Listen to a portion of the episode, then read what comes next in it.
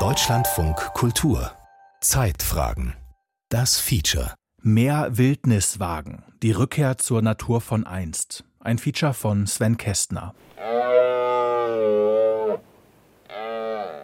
Wildnis ist eigentlich da, wo der Mensch sich zurückzieht, also wo der Mensch zu Gast ist und sich selbst überraschen lässt von dem, was die Natur bringt. Unser Hauptverständnis ist es eben, möglichst ungestörte Landschaften zu haben. Also dass es nicht eindeutig erstmal zu definieren ist, was Wildnis ist, sondern dass das eine, eine Bedeutung ist, die die Menschen einer Natur zuschreiben.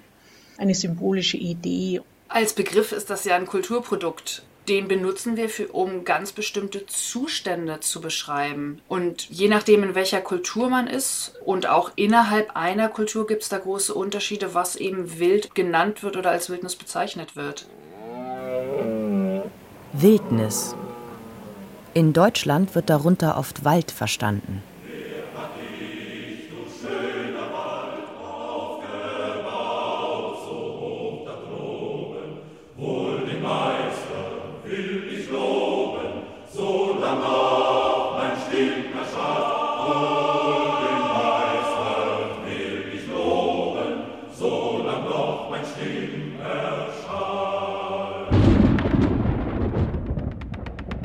18. Jahrhundert beschreibt der italienische Gelehrte Giambattista Vico die ersten Menschen als wilde Waldbewohner. In seinem Hauptwerk Scienza Nuova schildert er ein Gewitter als Schlüsselerlebnis für die Bewohner dieser dunklen Welt und für die ganze Zivilisationsgeschichte. Sie hörten Blitz und Donner und begriffen bei der Gelegenheit zum ersten Mal, dass es ein Jenseits des Waldes gibt. Ein Himmel. Und sie wollten dieses Jenseits erkunden. Sie brannten und schlugen eine Lichtung in den Wald. Und das, dieses Schneiden der Lichtung in den Wald, das ist nach Rico die Ursprungsszene der Zivilisation, weil jetzt inmitten dieses Dickichts, dieser Wildnis, dieser letztlich ursprünglichen Heimat ein neuer Ort entsteht, ein freier Ort, ein offener Ort, an dem man den Himmel beobachten kann. Christoph Quarch organisiert als Philosoph und Publizist regelmäßig philosophische Waldwanderungen. Sie siedelten auf der Lichtung, wurden dort heimisch, und in dem Augenblick, als das geschah, wurde der Wald, die ursprüngliche Heimat, zu einem unheimlichen Ort, zur Gegenwelt, zur Lichtung, aus der man sich entfernt hatte und von der man sich mit jedem Tag, den man sich auf der Lichtung einrichtete, immer mehr entfernte. Auch aus naturwissenschaftlicher Sicht ist der Wald in unseren Breiten die wesentliche Form der Wildnis. Ein sehr, sehr großer Teil Deutschlands wäre wohl von Wald bedeckt, wenn wir nichts tun würden. Manuel Schweiger, langjähriger Wildnisexperte der Zoologischen Gesellschaft Frankfurt. Seit September leitet er den Nationalpark Kellerwald-Edersee in Hessen. Wenn wir Wälder sich selbst überlassen, dann entstehen da durchaus interessante und vielfältige Lebensräume, je nach der Dynamik, die in dem Gelände besteht. Zum Beispiel an, an Hängen können durchaus auch dauerhaft offene Bereiche bestehen.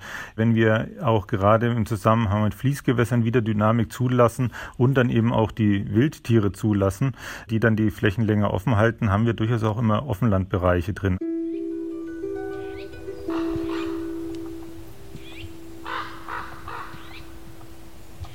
Die Natur sich selbst überlassen. Das wollen auch Umweltschützerinnen und Umweltschützer in einem großen Projekt rund um das Stettiner Haff an der deutsch-polnischen Grenze. Morgendunst liegt über der Lichtung im dichten Wald bei Stebnica. Nur ein Kolkrabe ist schon unterwegs. Sonst ist es still. In der Dämmerung dieses Herbstmorgens bin ich mit dem Naturschützer Peter Torkler hier, um Wildtiere zu beobachten. Davon soll es in dem ausgedehnten Waldgebiet auf der polnischen Seite des Stettiner Hafs reichlich geben. Reglos warten wir unter einem Baum, um die Tiere nicht zu verschrecken. Ja, wir sind gerade in der Zeit der Hirschbrunft und mit viel Glück sehen wir eben einige Hirsche, die hier ihr Gebrüll sozusagen von sich geben. Und wenn man richtig Glück hat, kommt auch mal ein Wolf vorbei, aber das ist sicherlich nicht auf Bestellung möglich. Man kann solche Begegnungen in freier Natur nicht planen. So lassen sich an diesem Morgen weder Rotwild noch Raubtier blicken. Nur ein Rehweibchen und zwei Jungtiere fressen für einige Minuten lautlos auf der Lichtung, bevor sie mit federnden Sprüngen wieder im Wald verschwinden. wir sind jetzt dabei, herauszufinden, wie die Vielfalt hier ist an Tieren. Wir haben also auch begonnen mit Bildkameras Aufnahmen zu machen und ab und zu ist es eben auch sinnvoll, selber im Gelände mal zu schauen, ob und wo die wirklich relevanten Wildwechsel stattfinden, wo die Tiere langwandern, dass man da natürlich auch weiß, wo man genauer hingucken sollte. Peter Torkler arbeitet an einem Wildnisprojekt auf beiden Seiten der deutsch-polnischen Grenze. Im Stettiner Haff mit seiner 70.000 Hektar großen Wasserfläche mündet die Oder in die Ostsee. Die Region rundherum ist dünn besiedelt. Das gesamte Gebiet äh, fasst die Fläche von 450.000 Hektar. Das sind so Gebiete vielleicht 20, 30 Kilometer westlich, östlich des Stettiner Hafs äh, zwischen Ostsee und Stettin, in dem wir aktiv sind. Also mit großen Waldkomplexen, die noch relativ unzerschnitten sind, große Wasserflächen, also das gesamte Haffgebiet. Dünengebiete, äh, Feuchtgebiete, Flussauen. Die Vielfalt der Landschaft ist eben auch etwas, die die Vielfalt der Tierwelt ausmacht, weil viele verschiedene Lebensräume natürlich auch viel Interaktion von wilden Tieren ermöglichen, die dann Lebensraum finden. Torkler und seine Mitstreiter wollen dafür sorgen, dass die vorhandene Wildnis wieder wachsen kann. Ganz ohne Zaun und offiziellen Schutzstatus wollen sie dafür die richtigen Bedingungen schaffen. Rewilding oder Delta heißt die Initiative. Tiere wie Elch, Wolf, Biber, Stör, auch Wiesent, das sind eigentlich Tiere, die hier in diese Landschaft reingehören. Und das wollen wir eben möglichst auch den Leuten bewusst machen, dass hier eine einzigartige Natur existiert, die es lohnt auch zu bewahren und die man durchaus auch genießen kann. In Videos mit bombastischer Musik wirbt die Initiative Rewilding Europe für ihre Ziele. Das Projekt am Stettiner Haff gehört zu diesem Netzwerk aus neun ähnlichen Vorhaben in ganz Europa. Vom schwedischen Lappland bis zu den südlichen Karpaten in Rumänien. Benvenuti nell'area rewilding dell'Appennino centrale. Dobrodošli v Frodopite. We are Rewilding Rodopi Foundation.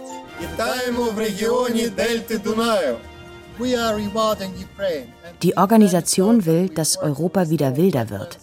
Sie unterstützt Projekte, in denen landwirtschaftlich genutzte Flächen aufgegeben werden, um die Natur sich selbst zu überlassen.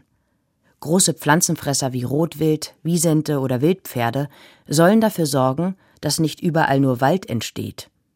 Raubtiere wie der Wolf oder der Luchs wiederum kontrollieren den Bestand der großen Pflanzenfresser. Rewetting action. We close this down. Die Renaturierung beginnt mit kleinen Schritten. Peter Torkler und einige seiner Mitstreiter im Stettiner Haff führen mich in einen dichten Mischwald. Hier haben sie vor einigen Wochen niedrige Dämme weggerissen, die zuvor den Wald vor dem nahen Fluss geschützt haben. Denn jetzt soll der Waldboden wieder Wasser speichern. Unser Hauptverständnis ist es eben, möglichst ungestörte Landschaften zu haben und dort, wo zum Beispiel Landschaften, also gerade Fließgewässer, Flüsse, die ja auch oft über Jahrhunderte reguliert worden sind, die mit sanften, möglichst naturnahen Renaturierungsmaßnahmen einfach einen kleinen Schubser zu geben, dass sich eben die Dynamik wieder von selbst entwickeln kann. Ein Schubser, damit die natürliche Entwicklung wieder einsetzt. Hier im Wald scheint das zu klappen.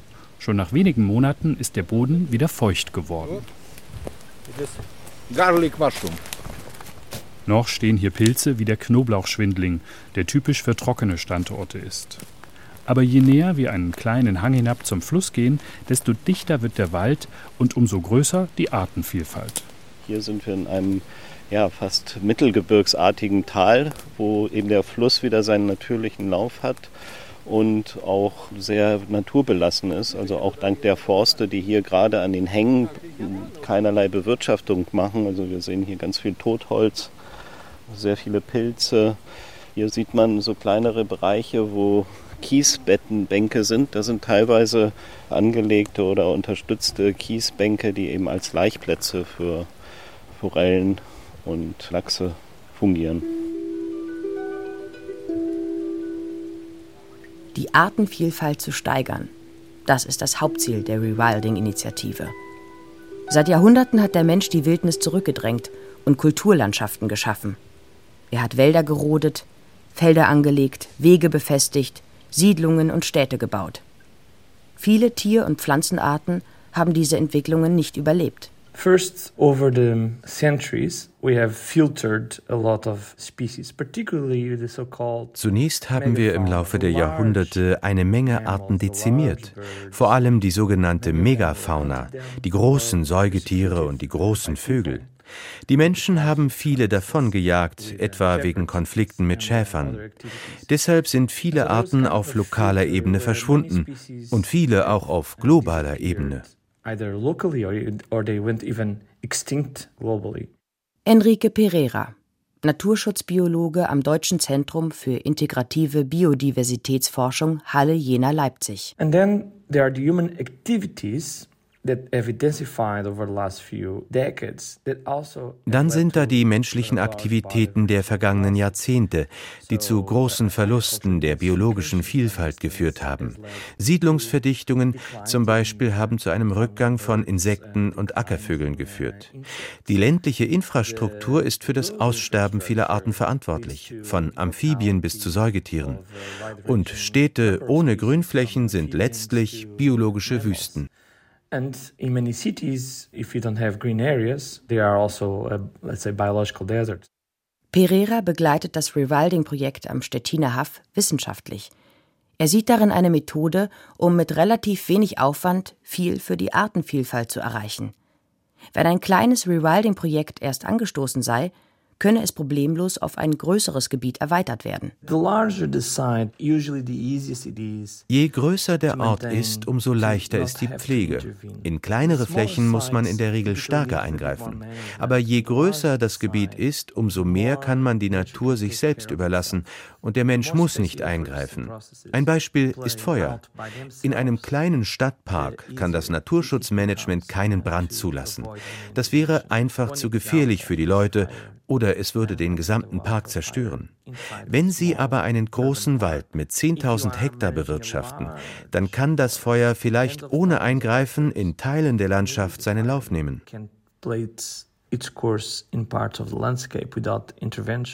Die Europäische Union hat in ihrer Biodiversitätsstrategie das Ziel ausgegeben, 10 Prozent der Fläche bis 2030 unter strengen Schutz zu stellen. In Deutschland wollte die Bundesregierung eigentlich bis 2020 auf 2 Prozent der Landesfläche Wildnis zulassen.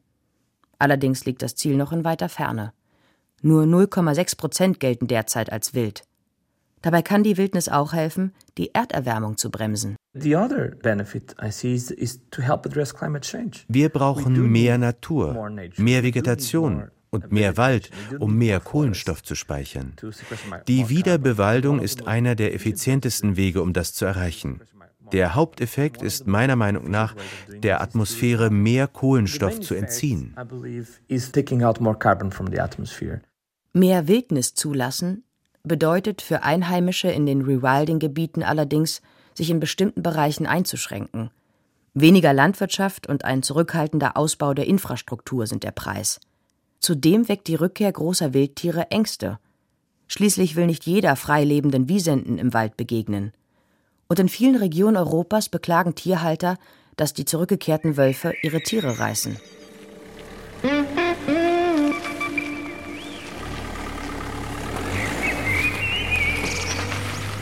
Am Stettiner Haf fährt ein Landwirt zu seinen Tieren, die weit verstreut auf trockengelegtem Grünland hinter dem Oderdeich weiden. Es sind nur noch wenige Menschen, die hier von der Landwirtschaft leben. Andere arbeiten in kleinen Handwerksbetrieben vor Ort oder pendeln zur Arbeit ins nahe Stettin. In Stepnica wohnt seit 1988 auch Arthur Födina, der früher als Fischer arbeitete und sich seit vielen Jahren für den Naturschutz engagiert. In region, especially Stepnica commune, it was never too many uh, industry here. In unserer Region gab es nie viel Industrie. In unserer Gemeinde haben wir nur ein Sägewerk, wo jetzt aber Möbel gebaut werden. Das sind aber nur wenige Arbeitsplätze. Aber hauptsächlich haben hier Fischer und Bauern gelebt, die das Grünland über Jahrhunderte als Weideland genutzt haben. Und Forstwirtschaft spielt eine Rolle, denn die Hälfte unserer Flächen sind bewaldet. Die Gebiete direkt am Haff gehören zu Natura 2000, einem EU-weiten Netz von Schutzgebieten. Bei vielen Einheimischen sind die damit verbundenen Einschränkungen unbeliebt, auch weil bisher niemand die Chancen erläutert hat. Die Leute von der Rewilding-Oder-Delta-Initiative wollen den Menschen vor Ort klarmachen, dass auch sie von der intakten Natur profitieren können. Also In unserer Gegend müssen wir das nicht nur erzählen, uh, wir können es zeigen. Manche Einwohner uh, profitieren von den neuen Verdienstmöglichkeiten. Dank der Tourismusentwicklung können wir zeigen, dass es möglich ist, auch innerhalb eines Schutzgebietes mit einer wirtschaftlichen Perspektive zu leben. Uh, Ivona Krempic lebt bereits vom naturnahen Tourismus am Oderhaff. Die studierte Chemikerin hat vor einigen Jahren zusammen mit ihrem Mann die kleine Firma Oderdelta Safari gegründet. So? Im Herbstwind gleich hinter dem Deich streifen sich zwei Frauen und ein Mann tarnfarbene Umhänge über, unter denen selbst die Gesichter verschwinden. Sie wollen aus nächster Nähe Rothirsche beobachten, die sich hier im Frühherbst zur Brunft einstellen. Ivona Krempic führt sie an die richtige Stelle. Naturtourismus heißt bei uns, wir beobachten mit unseren Gästen die Tier- und Vogelwelt. Mein Mann und ich, wir sind beide Naturführer und zeigen den Besuchern die Wildnis aus nächster Nähe. Das ist unser Geschäft. Okay. So, let's go zur Safari nicht mehr bis nach Afrika fliegen, sondern Wildnis in Europa beobachten. Das spart Fernreisen und die Touristen lernen ihren Kontinent von einer anderen Seite kennen. Manche sind überrascht, was wir hier in Europa für eine Tier- und Vogelwelt haben. Wir haben viele Gäste, die glücklich sind, dass sie diese Wildnis mitten in Europa beobachten können.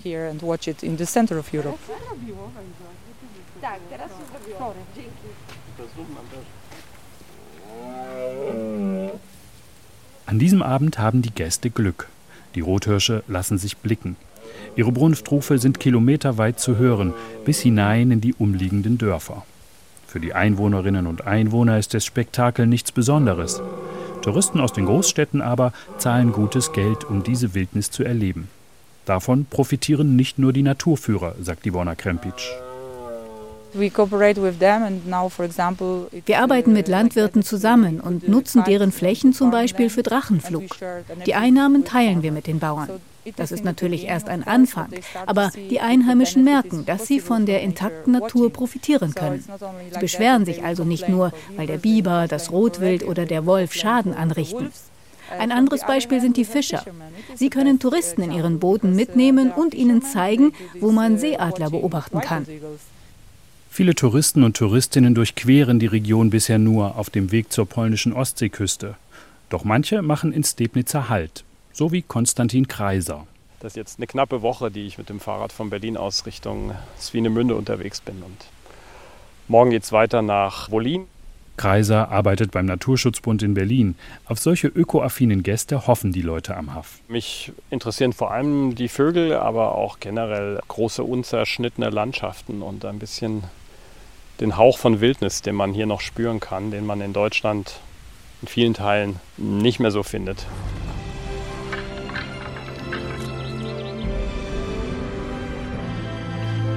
In Deutschland hat Wildnis seit einigen Jahren Konjunktur. TV-Serien wie Wildes Deutschland oder Kielings Wilde Welt feiern Erfolge mit Slow-Motion-Aufnahmen im Breitbildformat und sinfonischer Musik.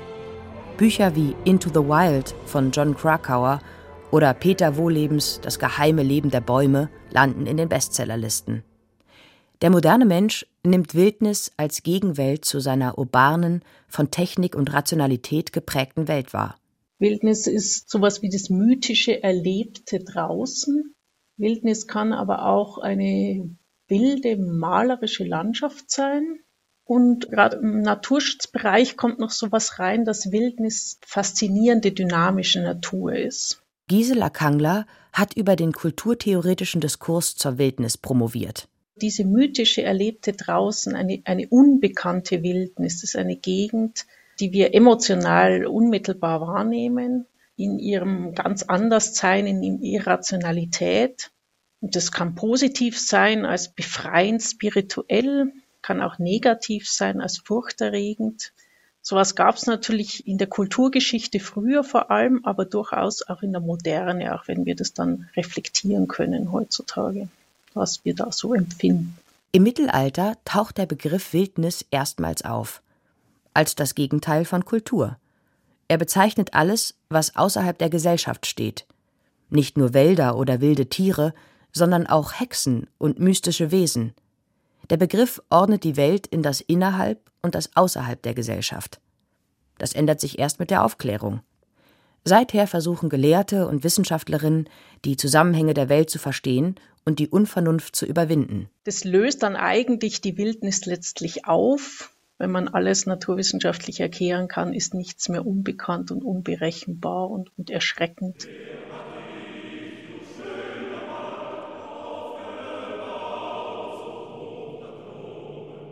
In der Romantik entsteht das mythische Bild der Wildnis. Nach wie vor wurde Natur aber auch als Bedrohung wahrgenommen. Begegnungen mit wilden Tieren außerhalb der Dörfer waren gefährlich. Heute kommen wir im Alltag kaum noch mit Wildnis in Berührung. Deshalb sehen wir uns zuweilen nach dem Nervenkitzel. Zumindest so im Urlaub oder am Wochenende suchen wir dann solche Dinge. Wirklich in unserem Alltag wollen wir es nicht haben. Die großen Hochwasserkatastrophen jetzt im Sommer haben ja wieder mal gezeigt, dass es ja was sehr Wildes. Plötzlich kommt der Fluss und macht alles kurz und klein. Das wünschen uns wir uns natürlich nicht. Das ist auch nicht die Sehnsucht, sondern wir wollen das dann doch irgendwie planbar haben, dass wir da hingehen und einen Abenteuerurlaub machen und dann aber wieder wohlbehalten zurückkommen. Die Naturwissenschaften definieren Wildnis heute ganz klar. Mit Zahlen. Eine wilde Fläche muss mindestens 1000 Hektar groß sein. Das sind mehr als 1000 Fußballfelder. Da tun wir uns natürlich in so einem dicht besiedelten und stark zersiedelten Land wie Deutschland sehr schwer. Manuel Schweiger, Wildnisexperte. Dadurch ist es eben schwierig, große zusammenhängende Gebiete zu finden. Und wir sind deswegen auch im internationalen Vergleich, wenn man sich das anschaut, mit der Flächengröße von solchen Schutzgebieten natürlich auch sehr weit unten. Nationalpark, Biosphärenreservat oder Naturschutzgebiet. Viele Flächen, die in Deutschland mit Wildnis assoziiert sind, unterliegen amtlichen Schutzbestimmungen. Aber es geht nicht darum, die Zivilisation als Gegenteil der Wildnis wieder zurückzudrängen. Die Zielsetzung ist nicht wieder einen Urzustand, den es früher vielleicht mal gegeben haben mag, wiederherzustellen, sondern es ist ein ergebnisoffener Prozess. Wir richten den Blick nach vorne und sagen, jetzt unter den gegebenen Umständen lassen wir die Natur Herr im Hause sein und Natur Natur sein lassen.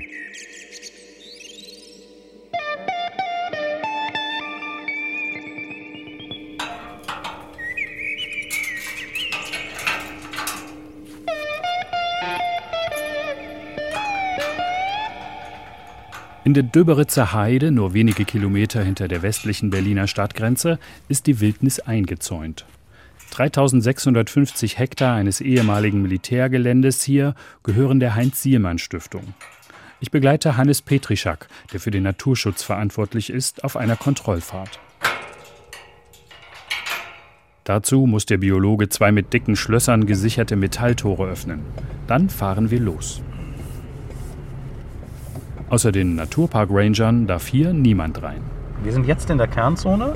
Hier leben Wiesente, Schwalzgefährde und Rotwild. Und diese Tiere können jetzt die Landschaft hier drin weitgehend unbeeinflusst gestalten. Das heißt, es gibt dieses Projekt auch deshalb, weil man schauen will, wie schaffen es denn die großen Pflanzenfresser, dass die Landschaftselemente, die zum Beispiel offene Flächen beinhalten, auch offen bleiben weil sie eben den Aufwuchs fressen, den Wald licht zu halten, weil lichte Waldstrukturen auch für viele Arten ganz, ganz wichtig sind. Wir rumpeln über schmale Wege durch dichten Mischwald. Dann öffnet sich die Landschaft, der Blick weitet sich bis zum Horizont. Der karge Boden hier erinnert an Wüste. Wir sind eben oben auf der Endmoräne und das Ganze ist eiszeitlich mit Flugsanden überlagert worden hier, deshalb ist hier dieser Sandboden. Und es fällt ab zu dieser alten glazialen Rinne, wo man diese grünen Wiesenflächen unten sieht. Das sind Niedermoorböden.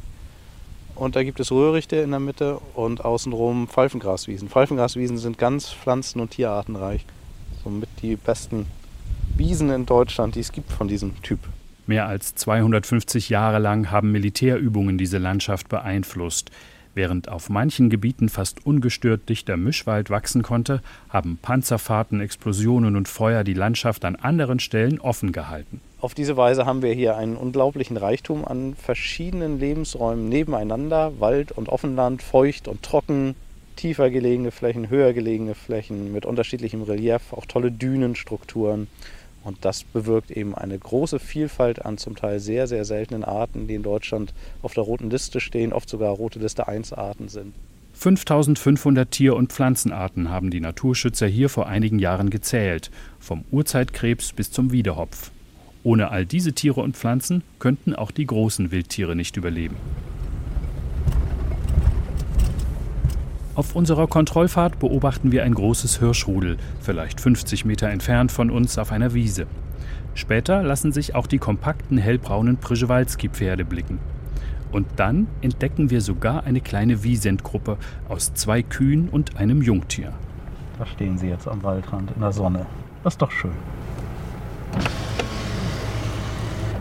Vor gut 100 Jahren ist in Europa der letzte freilebende Wiesent geschossen worden. Erst Zucht- und Auswilderungsprogramme haben dafür gesorgt, dass wieder Exemplare der wilden Rinder in Freiheit leben. Mehr als 90 Tiere in der Döberitzer Heide. Die schweren Wiesente beobachten uns ein paar Minuten. Eine Kuh kommt ganz nah ans Auto.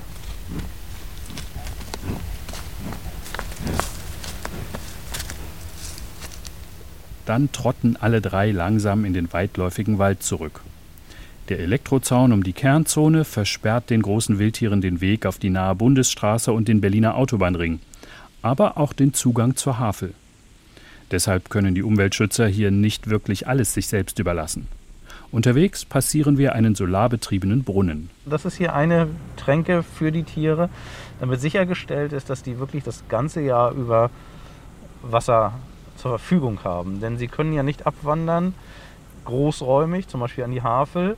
Einen Teil des Gebietes bewirtschaften die Mitarbeitenden der Seelmann Stiftung außerdem mit klassischen Naturschutzmethoden. Ab und zu müssen sie den Besenginster entfernen, der sich sonst großflächig ausbreiten würde. Die Wildtiere fressen die giftigen Sträucher nicht und die Pflanzen überleben die mittlerweile milden Winter. Schafe weiden regelmäßig, um die Heide kurz zu halten. Petrischak bezeichnet das riesige Gelände deshalb nicht als Wildnis. Wildnis ist ein wesentlicher Teil unserer Biodiversität und auch absolut zu befürworten. Aber genauso ist die Vielfalt der Kulturlandschaft wichtig. Seit der Jungsteinzeit wird Landschaft betrieben und oft hat der Mensch mehr Struktur in die Landschaft gebracht zunächst mal, dadurch, dass er ja diesen Wechsel von Offenland und Wald und so erstmal so richtig großflächig auch erzeugt hat und unterschiedliche Nutzungsformen etabliert hat.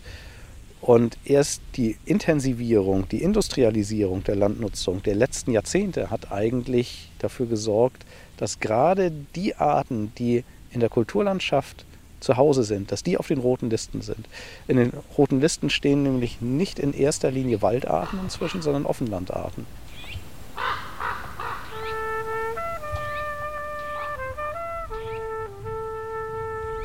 Diese Erkenntnis trägt die Naturlandschaft Döberitzer Heide mit ihrer Mischung aus Wildniselementen und klassischem Naturschutz Rechnung. Aber Deutschland insgesamt muss mehr Wildnis wagen. Das fördert die Biodiversität, bindet Kohlenstoff und bremst so die Erderwärmung. Davon profitiert am Ende vor allem der Mensch.